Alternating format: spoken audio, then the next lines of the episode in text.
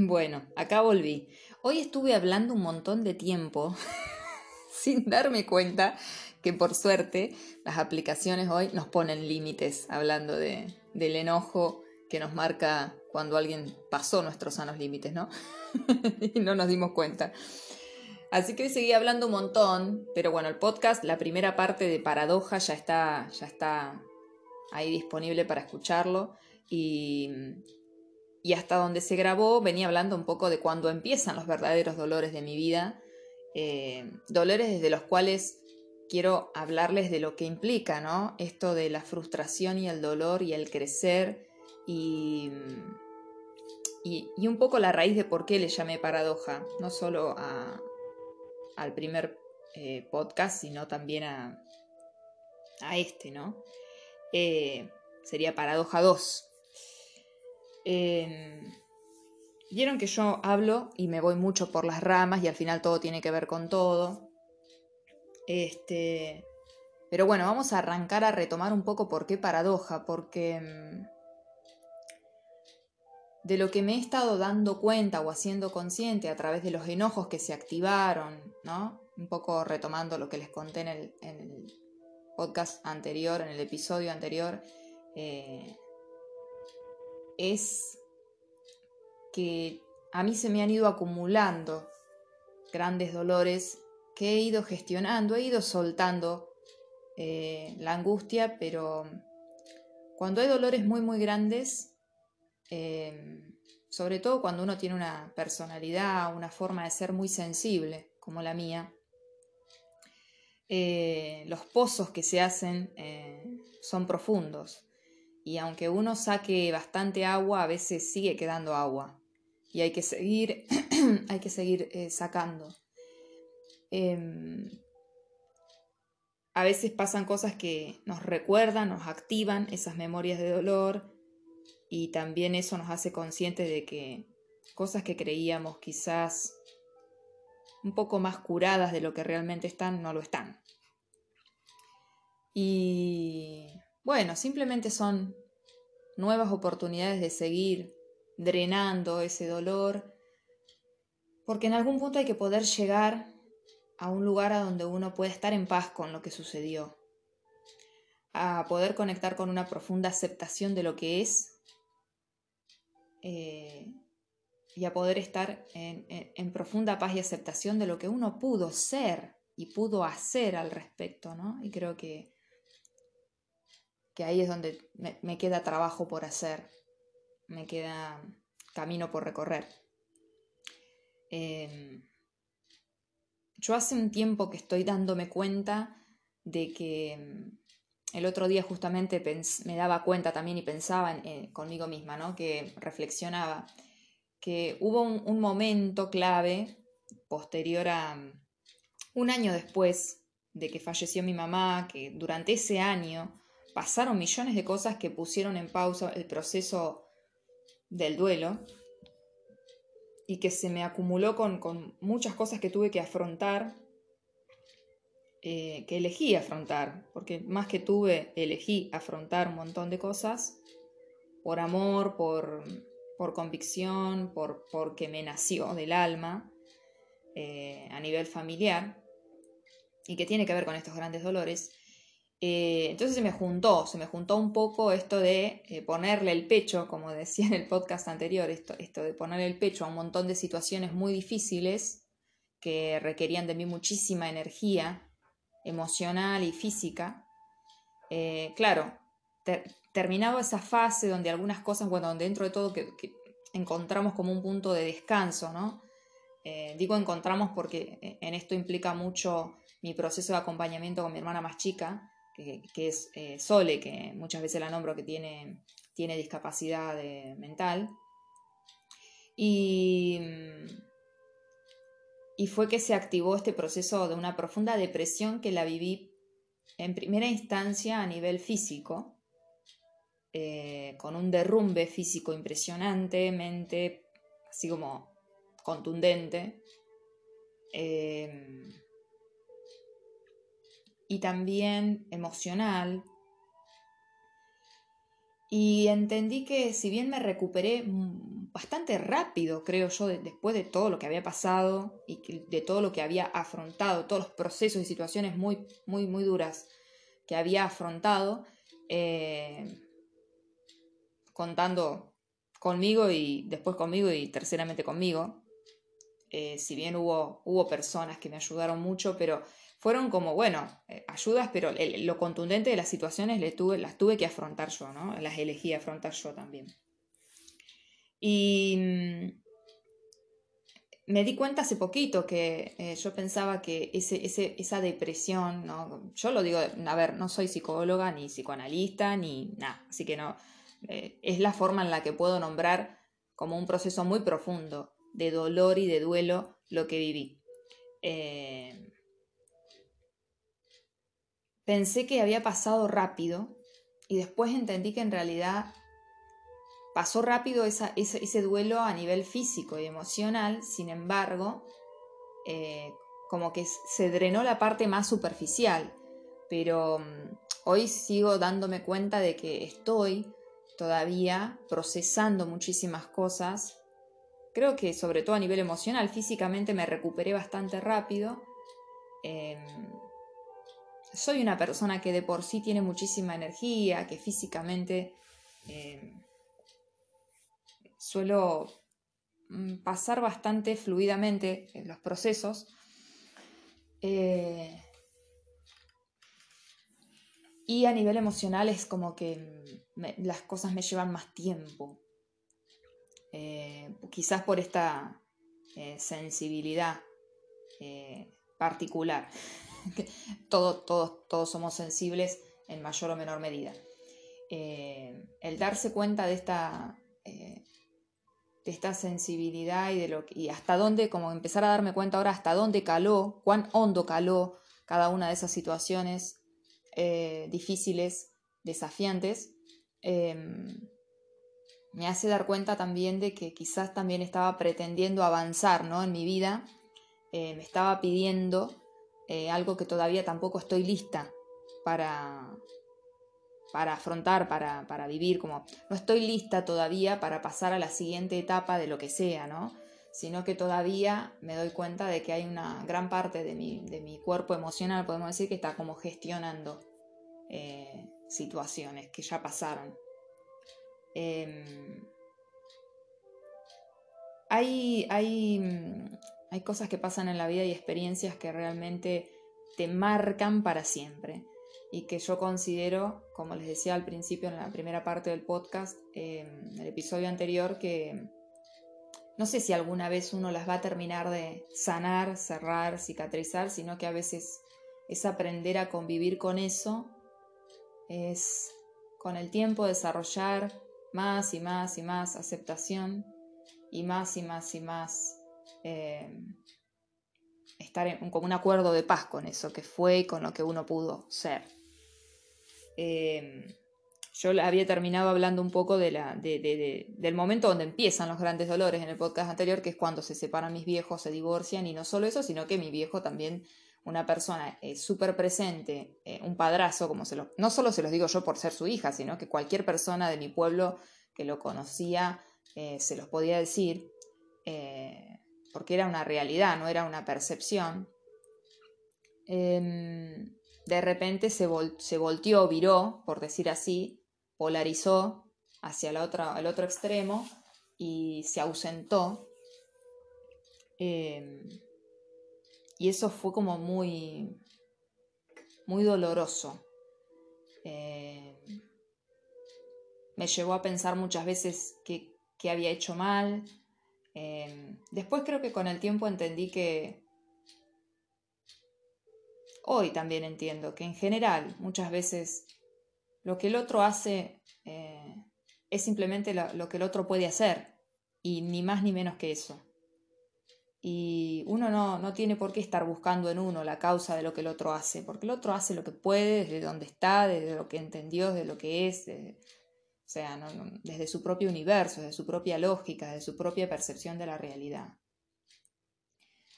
Pero una vez que entendí eso, igual el dolor sigue porque, claro, hay una niña dentro mío que, que ante cada situación de dolor que fue sucediendo después de, ese primer momento, ¿no? De, como de, destrucción familiar, podríamos decir, de locura, de, desarme, em, realmente ese lugar que era nuestro lugar de hogar, de unión, de afecto, se volvió el lugar a donde nadie quería volver, porque era un, lugar que recordaba dolor, que generaba dolor ver lo que ya no había, lo que, ¿no? Entonces, eh, cada uno como podía, como que cada uno emprendió dentro de la familia su propio camino como pudo, y, lidió con esa ausencia de lo que era nuestra familia como pudo, porque la verdad que eh, uno dice, bueno, pero el que se fue fue una sola persona, sí, pero éramos todos muy unidos y,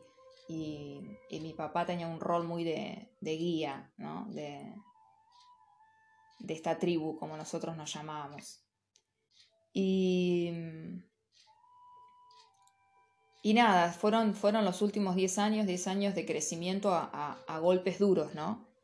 A realidades crudas, a encontrarse con, todo lo opuesto a lo que yo había vivido previamente, que era mucha, mucho cuidado, mucha protección, mucho contar con, el amparo de, lo que es la familia y el hogar cuando funcionan bien. Y cuando deja de funcionar, cuando deja de circular el amor, eh, te encontrás con, con, con, hostilidad, con vacío, con ausencias y con la frialdad muchas veces de la vida misma, ¿no? Donde eh, te encontrás solo ante situaciones crudas y, difíciles. Eh, creo que los dolores más grandes a partir de ahí fue primero procesar la elección de mi papá de no estar. Em, procesar ese fue un duelo realmente, como les decía, porque es como una muerte simbólica, muy fuerte. Eh, sobre todo yo era con el que más em, profundo era mi lazo afectivo, era con mi papá, porque era con el que yo más hablaba, con el que más me identificaba.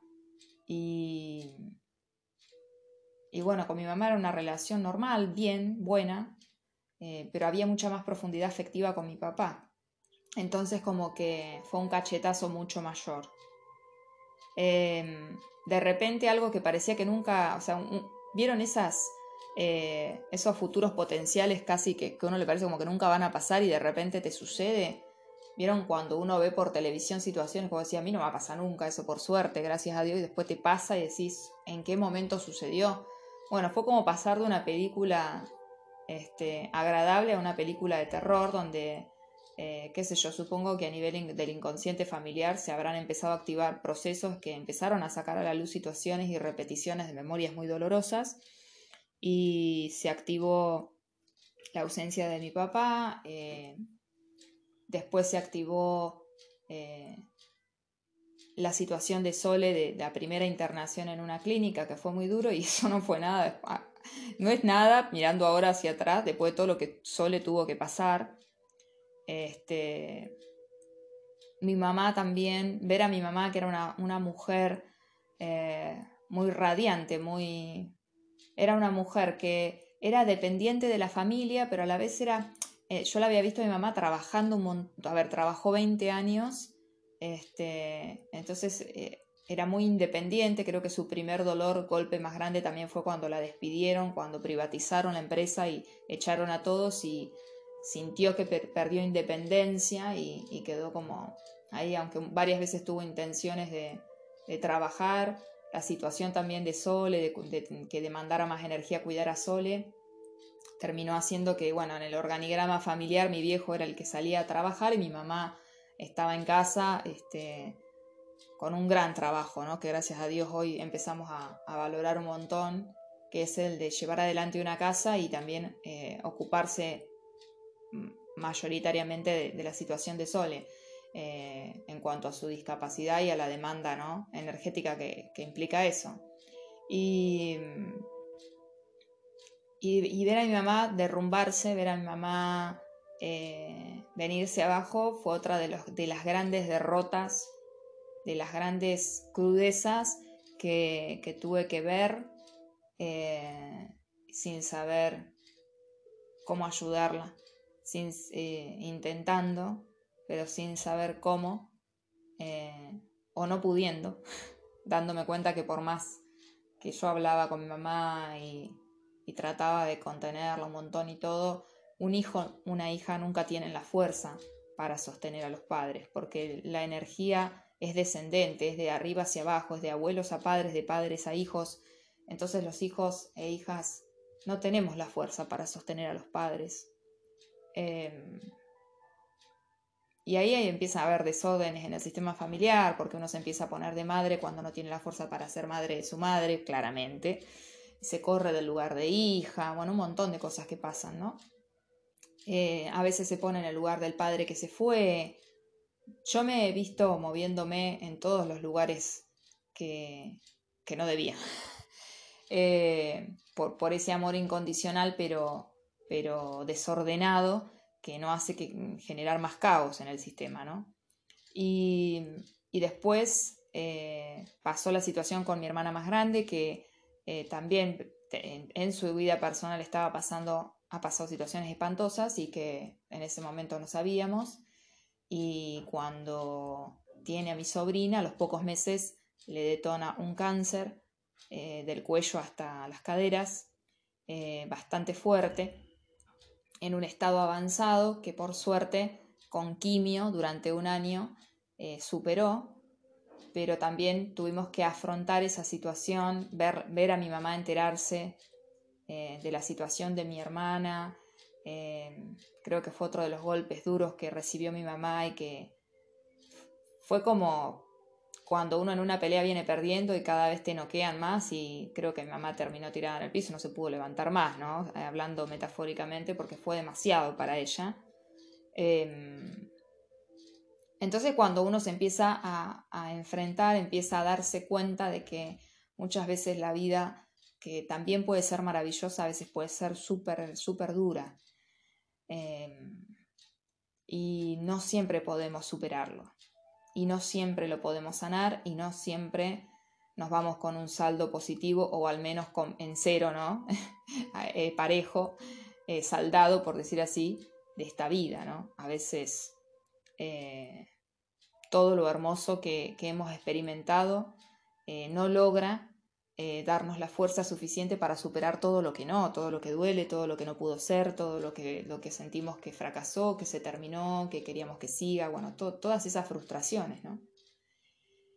Y, y la verdad que eh, cosas dolorosas como ver a Euge, mi hermana más grande, pasar por esa situación, por esa enfermedad del cáncer, eh, ver que se le había caído el pelo, verla físicamente muy deteriorada, eh, afrontar la, posibilidad de que, no lo superara y que falleciera. Eh, la verdad que son situaciones muy duras, muy duras. Eh, y que uno gestiona como puede, pero eso son cosas que quedan en la retina son tragos amargos que, uno no se olvida. Y por suerte, felices algunos este, desenlaces como el de Euge cuando después de un año superó la quimio y, y, evolucionó, cada vez fue estando mejor y mejor y mejor y mejor y mejor y no solo a nivel salud física, sino que transformó su vida a partir de ahí, tomó muchas decisiones y, y realmente tomó, tomó el mensaje, tomó el aprendizaje eh, y es hermoso verla bien. Eh, con mucho camino por seguir recorriendo, por supuesto, pero la verdad que es, un, ese es un, cuento con final feliz, podríamos decir. Em, pero bueno, eso a mi mamá eh, fue terrible el impacto mi mamá ya venía bastante mal, ya se había activado en mi mamá la adicción al alcohol, eh, algo que era, que fue un recurso que sucedió en su familia, porque mi abuelo, eh, su papá, murió de cirrosis. Eh, yo intuyo que por la muerte de su primera hija, mis abuelos maternos perdieron una nena de dos años y cuando descubrí eso entendí qué, hacía mi abuelo simbólicamente cuando tomaba y por qué se murió de cirrosis. Y muy joven se murió de cirrosis, mi mamá tenía 16 años cuando murió su papá, mi tío 14. Mi tío, por ejemplo, también tuvo adicción al alcohol casi toda su vida, eh, no formó una familia, casi siempre toda su vida estuvo viviendo con mi abuela hasta que mi abuela falleció y después muy, muy solo, eh, con amigos, con, pero muy, eh, muy solo, creo, podría decir y que es este tío que falleció hace dos semanas, falleció a la misma edad que mi mamá. Eh, mi mamá era dos años más grande que él y mi mamá falleció hace dos años y bueno, fallecieron a la misma edad. Y ver a mi mamá con esta adicción al alcohol fue de lo más, de lo más duro. No se lo deseo a nadie, a nadie,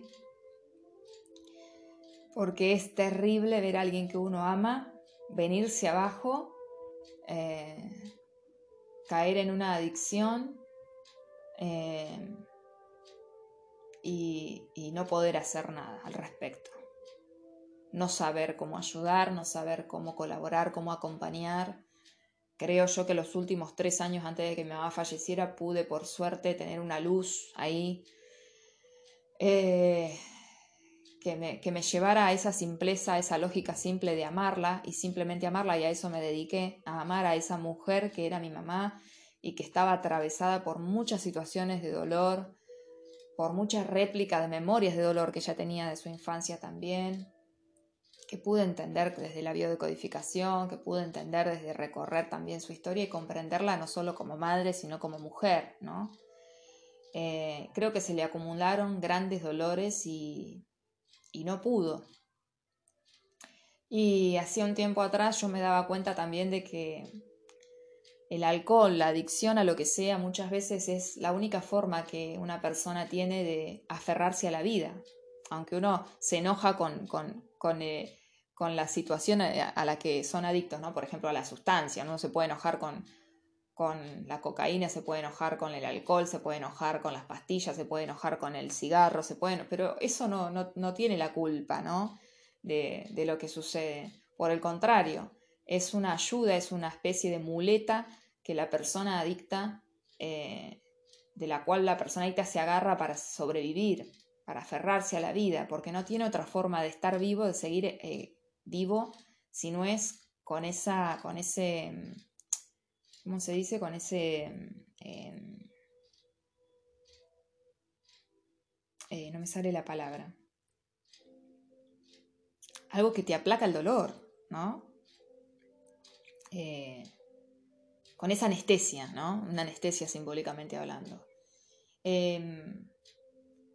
La verdad que, bueno, todo lo que es alcohol, de paso lo digo por si alguien escucha y, conoce a alguien o tiene en su propia historia cuestiones de adicción al alcohol, primero que las adicciones de por sí tienen que ver con los no dichos, y yo recuerdo mucho que mi mamá solo lloraba y le costaba mucho hablar de lo que le pasaba, si bien iba a dos psicólogos y a una psiquiatra, iba a Alcohólicos Anónimos, le costaba mucho hablar de lo que le pasaba, lloraba mucho, estaba ahogada literalmente en angustia en dolores que creo yo que trascendían los dolores, estos grandes dolores que yo les digo, sino que ya eso resonaba sobre otros dolores previos.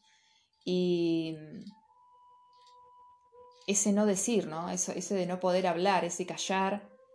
Este, también las adicciones pueden venir de la... Eso es como cuando uno lo expresa el no decir de una manera como en yin, ¿no? En energía yin.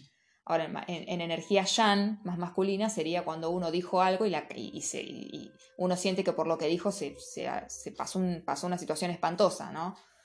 Eh, a veces, por ejemplo, en mi familia hay una historia en una discusión donde alguien dijo, bueno, eh, alguien dijo me voy a matar, en una discusión, la otra persona dijo, bueno, matate, y esa persona fue y se mató. Que claramente sabemos que una persona no es que se mata porque alguien en una discusión le dice matate, sino que esa persona ya pensaba en el suicidio, ya lo tenía como mecanismo de escape de la vida porque la vida le dolía demasiado, y, pero la persona que le dijo, ¿no? Eh, matate en algún punto, hay, hay parte de uno que dice, wow, ¿no? Que, pensar que lo último que le dije fue eso. Eh, entonces, las adicciones no son solo no dichos, sino cosas también que por decir algo hubo un desastre, hubo un, un Entonces, por decir o por callar, este, vienen las adicciones a darnos el último agarre, el último ancla a la vida a través de una sustancia eh, o a través de la comida o a través de un montón de cosas que nos permiten eh, seguir estando acá de alguna manera. Entonces, eh, yo que le había agarrado mucho rechazo al alcohol, incluso cada vez que veía marcas o me, dolía la vista, les diría. Eh, hace poco pude darme cuenta de que en realidad debería agradecerle al alcohol porque me permitió tener a mi mamá más años de lo que quizás hubiera, la hubiera tenido si no, hubiera, si no se hubiera agarrado del alcohol para, sobrevivir.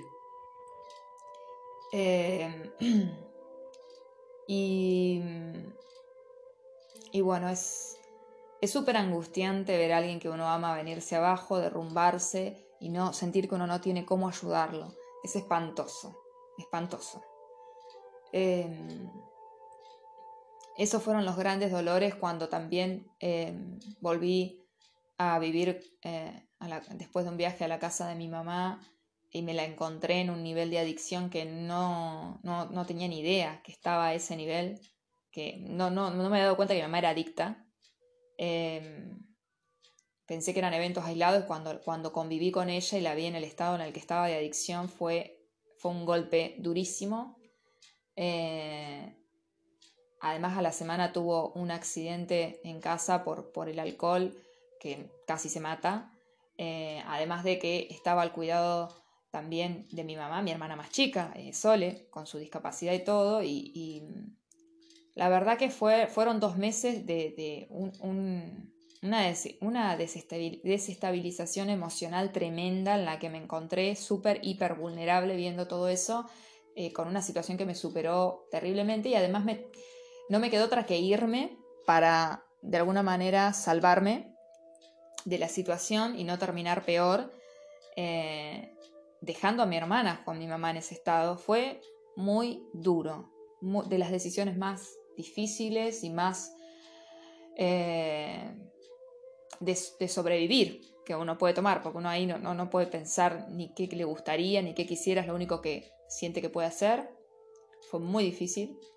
Me acuerdo en esa época me volví a Rosario y bueno, y tiempo después todo se fue al, tacho, por decir así, se fue al pasto, porque bueno, ahí directamente eh, pasó también, pasó lo de, lo de la situación de Euge con el cáncer, empeoró todo mucho más y después hubo una audiencia en la que me pidieron que me haga cargo de toda la situación, eh, en la cual obviamente propuse algo más equilibrado, que quedó solo puesto en una, en una hoja, en un legajo, y nadie hizo nada de los que tenían que activar legalmente, y terminó todo mal, ¿no? Eh, Sole eh, con una orden donde Sole no podía convivir con mi mamá, que era una buena orden judicial porque mi mamá no estaba en condiciones de cuidar de otra persona claramente.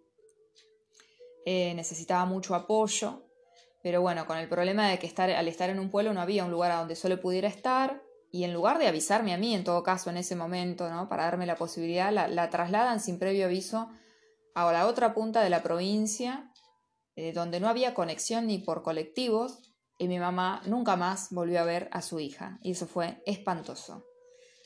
Em, la que estaba más cerca, por suerte, y tenía conexión era yo, y ahí también tuve que tragar grueso.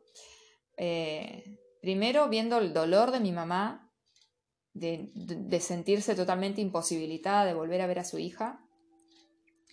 Em, el dolor mío de tener que ir a ver a Sole a un lugar que era el peor lugar que se les pueda ocurrir, porque con esta intención, en teoría, de proteger a Sole, de que le pudiera pasar cualquier cosa, estando mi mamá en un estado de alcoholismo como estaba, eh, el lugar a donde depositaron a Sole, porque no lo puedo llamar de otra manera, fue un hogar, entre comillas, que es un eh, depósito de niñas y niños y de adolescentes sin familia. Sole creo que era la única persona que tenía familia ahí. En las visitas era solo yo. Nunca, nunca, una sola vez me crucé con una persona que no sé si era familiar o de alguien que estaba ahí, pero era un lugar súper enorme, lleno de niños, algunos postrados, con discapacidades, eh, otros abandonados sin familia. Y yo la verdad que creo que fue como una película de terror pasar por esa experiencia, encontrarme a Sol, a Sol en un estado de abandono terrible y que nadie de las personas que habían tomado esa decisión me respondieran algo cuando empecé a denunciar la situación de, de, peligro de integridad que Sol le pasaba por estando ahí, que no era una solución, y nadie me contestaba.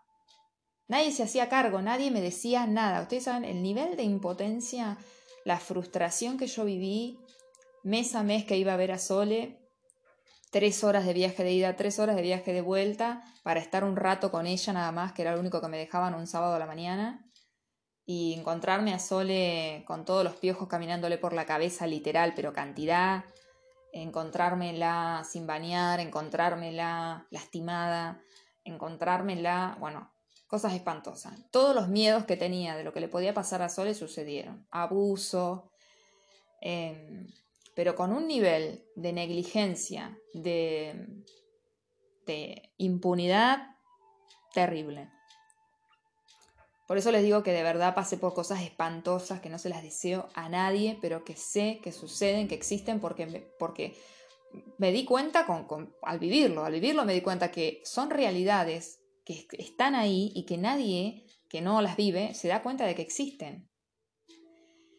Em, con una, em, además, una impunidad y una corrupción, porque cubiertos por jueces y abogados, yo les cuento, eh, esta situación duró un año, que yo empecé, por suerte después cambié eh, de abogado, eh, empecé a tratar de activar a través de la abogada que estaba haciéndonos la parte de la sucesión de mi mamá, empecé a activar a que nos ayude a, salvar a Sole de la situación que estaba pasando y, y, empecé a orquestar todo un plan para llevarme a Sole a Rosario, donde yo vivía, eh, porque era una desesperación por sacarla de ahí que yo no les puedo explicar. Era terrible tener que irme y dejarla de nuevo en ese lugar cada vez que la iba a visitar. Eh, a veces, al principio, súper dopada, llena de medicación, eh, había engordado muchísimo. bueno, terrible, terrible, terrible. Y, y, bueno, y después de eso, cuando estaba por, se, cumple el año más o menos que Sol estaba ahí, eh, yo ya venía hablando con mi mamá para sacar a Sole de ese lugar y buscando un lugar en Rosario para que pudiera ir al centro de día, etc.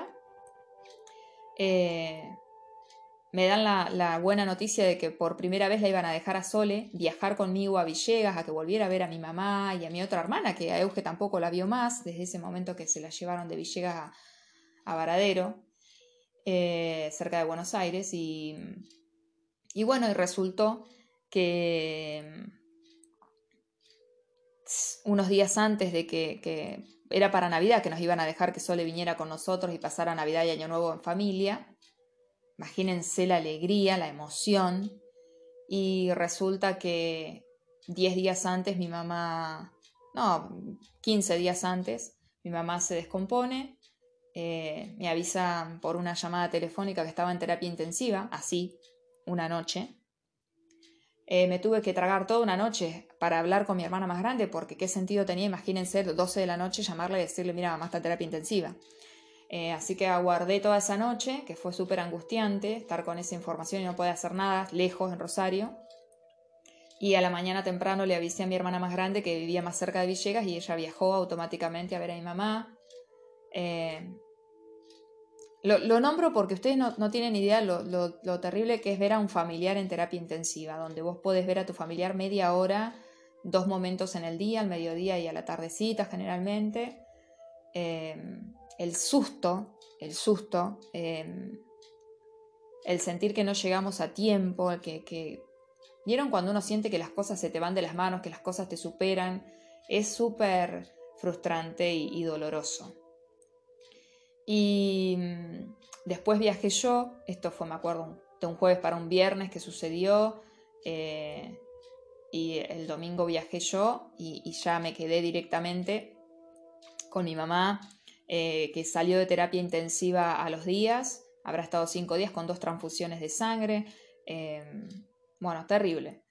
La pasan a sala, mi mamá se empieza a recuperar, lentamente por supuesto, y, y le dan el alta y nos vamos a casa con mucha angustia y mucho cansancio por todo lo que implicaba la situación de mi mamá con una adicción que había tenido una úlcera estomacal sellada, pero que cualquier trago que tomara le podía activar de nuevo una hemorragia y, y morirse. Imagínense, ¿no? La desesperación mía, yo no sabía ni qué le tenía que dar de comer, me acuerdo.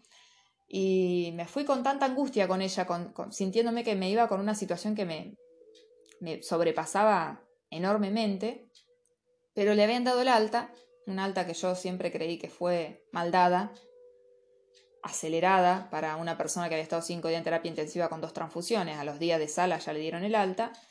Eh, y bueno, pasó que a la media hora que llegamos a mi casa, a casa de mi mamá, eh, mi mamá entró en paro. Y cuando yo la toqué a mi mamá que me pidió un jugo, la fui a tocar, estaba helada. Y la vi a mi mamá aguantando. Eh, yo siempre lo digo, mi mamá miraba como si hubiera gente atrás mío. Yo se lo conté a mi hermana más grande hace poco. Eh, yo me di cuenta que mi mamá se iba, porque mi mamá no me miraba, me veía como que veía gente atrás mío. Y yo dije, acá se terminó. Y además la había aguantando para no morirse ahí conmigo, ¿no? Fue espantoso. Eh, a la ambulancia y sí creo que puedo agradecer haber estado con ella hasta el final, eh, entrar a la guardia y saber que no iba a salir. Y fue de las cosas eh, que creo yo que siempre me van a, poner un nudo en la garganta cada vez que las, que las cuento y, las cuento para que uno eh, entienda que hay que ser muy agradecido cuando la vida nos va bien, nos sonríe, porque uno a veces se frustra y se enoja y se queja por cosas tan pequeñas. Eh, hay situaciones muy crudas que uno a veces piensa que nunca le van a pasar y de repente, de un revés, se encuentra metido en una de estas películas de terror que, que, son terribles, ¿no? Que parece que es una atrás de la otra y así fue, ¿no? Fueron 10 años, pero de terror, de... Sobre todo todo a mi alrededor, porque la verdad que no las viví yo en carne propia, sino que eran todas situaciones que le pasaban a las personas que yo más amaba.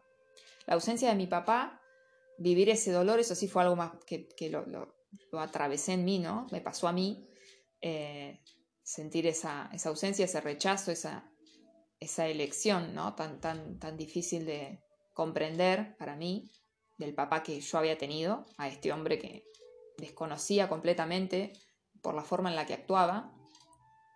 Eh, y después ver, ver todo lo que vi desde Sol, desde mi mamá, desde Euge, eh, fue súper, súper, súper doloroso. Yo no se lo deseo a nadie, pero lo cuento para que entiendan que uno nunca está exento de lo que pueda pasar. En la vida nos puede pasar cualquier cosa. Em, y esto no es por meter miedo, sino por hacernos conscientes, como dice Brené Brown, que el miedo nos tiene que servir para agradecer, ¿no? Cuando uno siente miedo de algo, en realidad tiene que agradecer no estar viviéndolo, ¿no? Porque el miedo no, hace más que apuntar a lo valioso que, que estamos viviendo, ¿no? uno tiene miedo de perder algo, uno tiene miedo que pase algo, es porque no está pasando y porque no lo perdió, lo tiene. Entonces, agradecer y disfrutar de lo que uno está pudiendo, agradecer y disfrutar. Eh, pero sin dudas todas esas situaciones a mí me hicieron crecer muchísimo, me hicieron poner los pies en la tierra y también creo yo que desgraciadamente me hicieron perder mucho eh, mi esperanza. Por eso, por eso la, frase del Dalai Lama que les había leído al principio del episodio anterior, ¿no? que lo más terrible que nos puede pasar ante las desgracias es, es perder la, esperanza, ese es el mayor desastre, ¿no? Ante el desastre.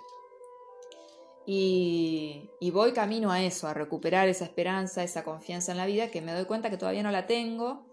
Eh, no quiero ser derrotista en absoluto, pero sí me doy cuenta de que ha calado muy hondo eh, todas estas experiencias tan difíciles eh, que me hacen muy humana porque me conectan con la vulnerabilidad más profunda. Em, hay dolores peores que yo creo que son, por ejemplo, perder un hijo. Que se muera un hijo para mí es el dolor mayor, por eso no tiene ningún nombre, no, tiene, no hay palabra que defina ¿no? el duelo de un hijo o de una hija. Este, pero bueno, todo eso más qué pasó, ¿no? A los seis meses que muere mi mamá y que yo empiezo a hacer el trámite legal para hacerme cargo de Sole finalmente y sacarla de ese lugar, además de tener que pasar por la situación de decirle a Sole que mi mamá había fallecido, que no la había llegado a ver, que no, se volvieron a ver, eso fue para mí durísimo, durísimo, durísimo. Eh, agradecer poder estar ahí, ser yo quien se lo pueda decir y acompañarla a Sole también fue un regalo en algún punto entre, tanto desastre y tanto dolor. Em, la ausencia de mi papá una vez más ante esa situación fue, fue muy triste, que también la entendí por la historia de mi papá, que perdió a su mamá muy joven. Eh, así que entendí que eso no hacía más que abrirle una herida propia. Así que entendía también su ausencia, pero bueno, a mí como hija me faltaba la presencia de mi papá, ¿no? Ante un semejante duelo y semejante situación. Eh, así que bueno, cada situación dolorosa no hizo más que también volver a abrir el dolor de la ausencia de mi papá, ¿no? Que era el protector, el que nos acompañaba, el que, la persona a la que uno recurre, ¿no? Eh, cuando le pasa algo grave a tu, otra, a otro referente que es tu mamá, ¿no? Eh, mamá y papá son las manos de las que nos agarramos ante, ante las situaciones difíciles de la vida, tengamos los años que tengamos. Eh, es como ese volver a casa, ¿no? Y entonces de alguna manera era una sensación de orfandad cuando falleció mi mamá porque era, bueno, habíamos perdido a mi papá como padre y, ahora estábamos perdiendo a mi mamá en cuanto a presencia, ¿no? Física.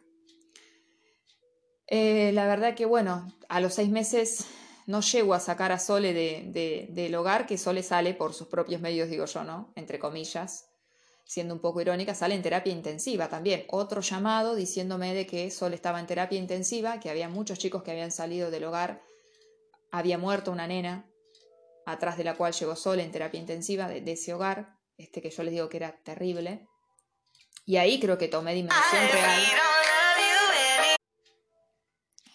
Perdonen, eh, me olvidé sacar las notificaciones.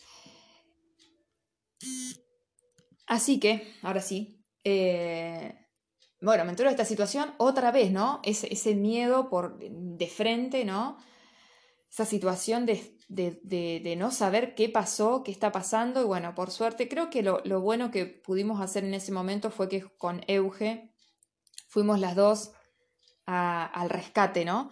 a, ir a ver qué había pasado con Sole. Yo no estaba preparada para ir sola. Me acuerdo que le dije a mi hermana, no puedo ir yo sola a ver qué pasó porque no, no, ya había pasado por la situación de mi mamá que había sido muy difícil recibir la noticia de la muerte, pasar por la guardia, por, por todo lo que había pasado con mi mamá. Y era como, bueno, esta vez no, no puedo afrontar esto sola. Esperé que mi hermana me pasara a buscar y nos fuimos. De, mi hermana también vivía en la otra punta de la provincia, así que viajó, este, me pasó a buscar y ahí viajamos a ver a Sole.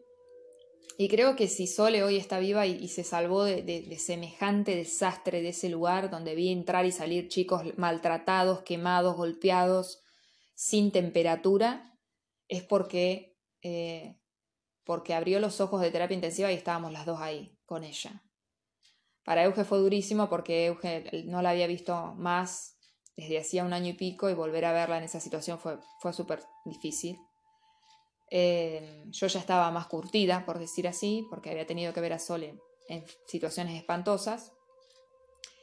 Y después a Sole la pasaron a sala rápidamente, por suerte, y si bien estuvo con tubo de oxígeno casi 15 días, eh, con un, tenía un pulmón y medio tomado, con derrame, con infección, etcétera, yo pude quedarme con Sole, Euge se tuvo que volver por cuestiones laborales, pero yo me pude quedar con ella y creo, estoy casi 100% segura de que la presencia de alguien que uno ama al lado de uno en, momentos tan difíciles realmente es un gran, em, un, gran medicamento, ¿no? Una gran ayuda eh, anímica para, para, superar esas situaciones tan fuertes, ¿no? Eh, Creo que Sol encontró su forma de salir de semejante espanto. Eh, tres días antes me habían dado el ok de la curatela, solo que yo no había llegado a, viajar. Me habían dado el ok legal para que sea su, tutora, digamos, pero yo no había llegado a viajar a Villegas a aceptarlo cuando pasó esto. Así que, eh, nada, me quedé con Sole tres semanas internadas, las dos ahí, eh, viendo mucho horror. Sinceramente, yo no veía la hora de que nos, trasladaran a otro lugar. Por suerte, nos trasladaron al talar, había también un, como una laguna legal, ahí no se sabía bien qué, qué, podía hacer yo, qué no. Lo primero que hicimos fue poner un amparo para que Sole no volviera al hogar, este, donde yo también ya podía hacerme cargo porque ya me habían dado el ok legal de la curatela, si bien no la había ido yo a aceptar, ya estaba el ok legal, así que... Bueno, fue todo un espanto que por suerte superamos.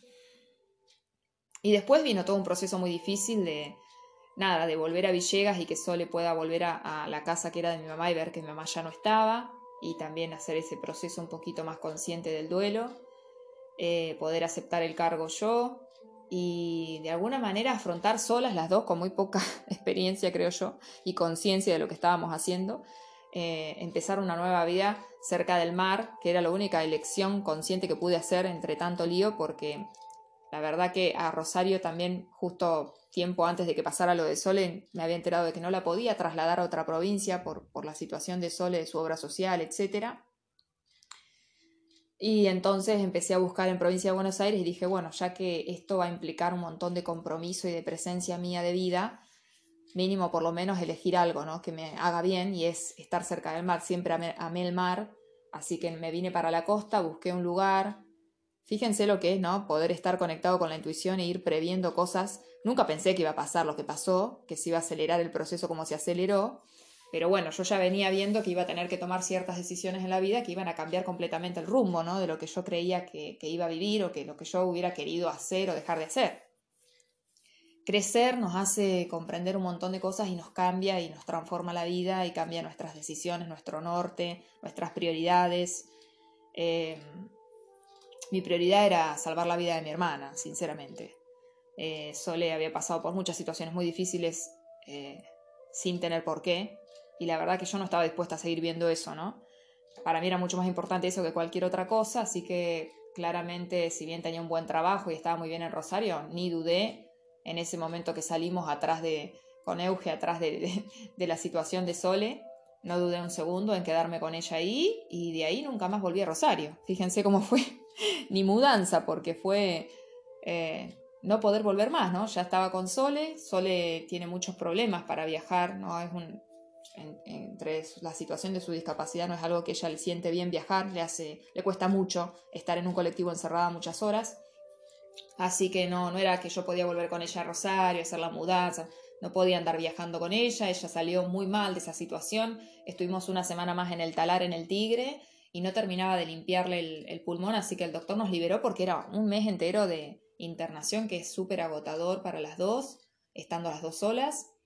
Eh, así que bueno, pudimos volver a Villegas, aceptar el cargo y después partir rumbo a, la costa, empezar una vida nueva, este, donde también tuve que aprender un montón de, cosas duras, ¿no? De entender de que yo no podía, eh, si bien yo no quería saber nada con que solo esté en un hogar después de lo que yo había visto, me costó mucho, pero por suerte me di cuenta también de que que Sole viviera conmigo era condenarla a que si me pasaba algo a mí, iba otra vez a quedar a la deriva. Y esa fue la motivación que me ayudó a entender que la solución que yo creía que era la mejor era la peor. y que además implicaba un desgaste terrible para mí porque no, en situaciones de discapacidad, eh, a veces una familia no alcanza para contener a, a la persona con discapacidad y es un proceso que implica un compromiso social y colectivo uno necesita mucha comunidad ante, ante la discapacidad. Eh, y, y, bueno, me di cuenta que por más que yo quisiera y por más voluntad que tuviera, era una situación que me sobrepasaba una vez más. Y bueno, de a poco fui charlando con las personas que saben del tema, con psiquiatras, etcétera, pidiendo ayuda, pidiendo consejos y, y aceptando también la ayuda, que me costó un montón. Eh, y dándome cuenta de que, bueno, que había que buscar otras alternativas que no eran las que más me gustarían a mí, pero eran las que eran posibles con la situación como, como estaba y que teníamos que encontrar dentro de la realidad que había los caminos mejores eh, para pensar en soluciones a largo plazo y no parches como venían sucediendo. Entonces ahí fue que, bueno, charlando con médicos acá en Mar del Plata, que también después nos quedamos sin casa un día para el otro, nos pasaron todas. Em, por eso les digo, pasé todas, pasé todas, todas, todos esos miedos, eh, los miedos más grandes que tuve los pasé todos, espantosos.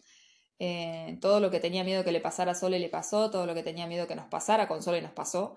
Eh, pero bueno, acá estamos y, y lo, que, lo que quiero transmitir con esto es que a veces eh, tristemente es necesario esas situaciones para que uno, es como un cacheteo intensivo que nos da la vida para que despertemos, para que para que entendamos cuáles son las prioridades, para que entendamos a dónde estamos parados, para que entendamos y, nos preguntemos de verdad y con honestidad y con franqueza qué queremos hacer en la vida, qué es lo que nos importa, qué es lo valioso, qué es lo importante. Hay un montón de cosas que ante la muerte, ante la, el peligro de muerte, ante el peligro de, la integridad de alguien que uno ama o de uno mismo, eh, esas decisiones que en otras circunstancias le damos vueltas años y años, se toman con total certeza en un plumazo, en un segundo les diría. Uno a veces no tiene ni que pensarlo, tiene mucha claridad de qué es lo que tiene que hacer.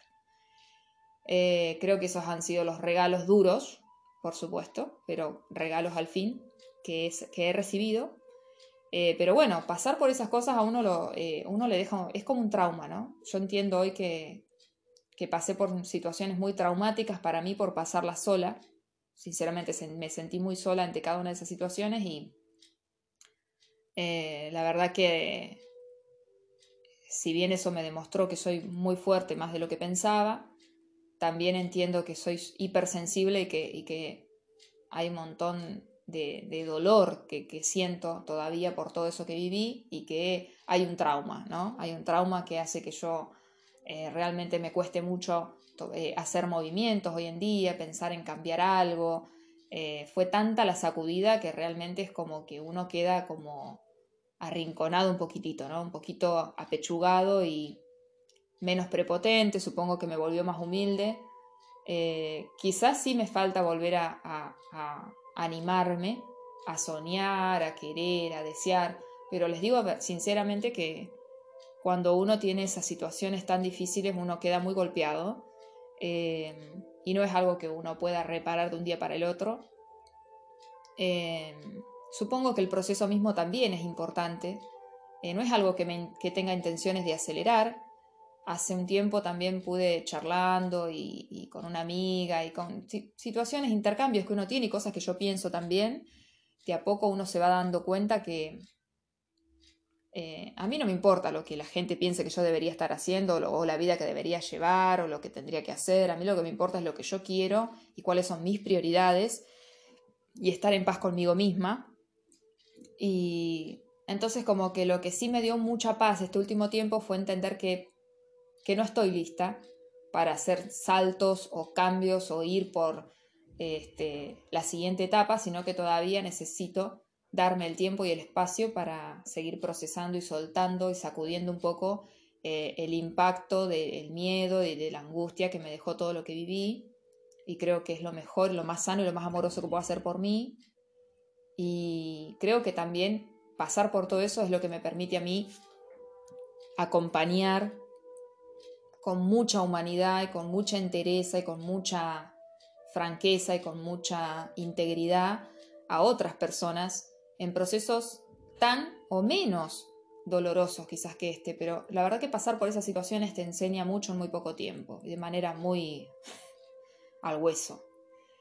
Eh, sí creo que me va a llevar un tiempo sacudir un poco de mi retina y, de, y de mi oído, digo yo, y de mis distintos sentidos, de mis distintos anclajes biológicos, un montón de situaciones que realmente fueron muy duras que uno las afronta como puede, pero bueno, después en algún momento hay que ir soltando el exceso ¿no? de, dolor, de angustia, de, miedo que dejan esas situaciones, porque son situaciones muy temerarias de alguna manera, ¿no? muy, muy de vida o muerte, muy de que te ponen como contra la espada y la pared, eh, como, sí, contra la espada y la pared, como dice el dicho, eh, para que uno pueda volver a confiar en la vida, para que uno pueda volver a abrirse y no se quede cerrado y rígido y, engarrotado, ¿no? Eh, con esto que hablábamos del pánico.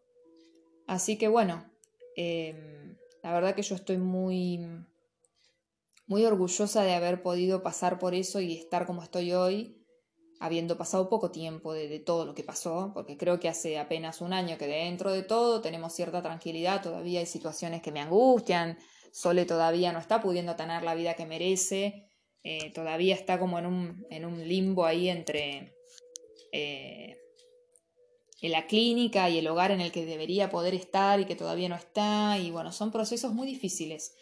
Pero bueno, em, uno empieza a bajar las pretensiones y empieza a trabajar con lo posible.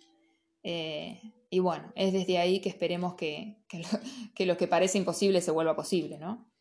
Em, así que nada, compartirles esto, no sé hasta dónde puede ser de servicio, pero a mí me nació compartirlo eh, para que entiendan que a veces es importante poder ir a esas zonas de dolor, a esas zonas de guerra, ¿no? Que uno tiene dentro de uno que uno pasó. A veces puede ser una sola memoria dura, difícil.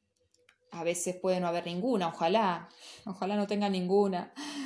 Eh, pero bueno, a mí me tocó, me tocó vivir todo eso en, eh, comprimido en los últimos años, una tras de otra, y, y son dolores con los que sigo lidiando, con los que sigo ahí viendo cómo Em, sanarlos, cómo estar en paz con eso, cómo aceptarlos, cómo seguir sacando el exceso de, de agua, ¿no? de angustia, de dolor que ha quedado, eh, para poder tener una vida eh, que, sea disfrutable, que sea presente, que, que, no sea, que no esté siempre esa sombra ¿no? de todo lo que lo triste y lo difícil que pasó. Así que no tengo ninguna intención de apresurarme ni saltearme ninguna etapa, sino que nada, estoy eh, abierta a, a que lleve el tiempo que tenga que llevar. Bueno, les recontra hiper agradezco que me escuchen, que ojalá les sirva de algo esto que les estoy compartiendo. Em, y nada, decirles gracias por estar ahí. Eh, es un honor para mí poder compartirme, poder tener este espacio. Y, bueno, como siempre espero que sea de servicio, un abrazo consciente. Eh, y bueno, pronto vendré con más podcasts. Muchas gracias.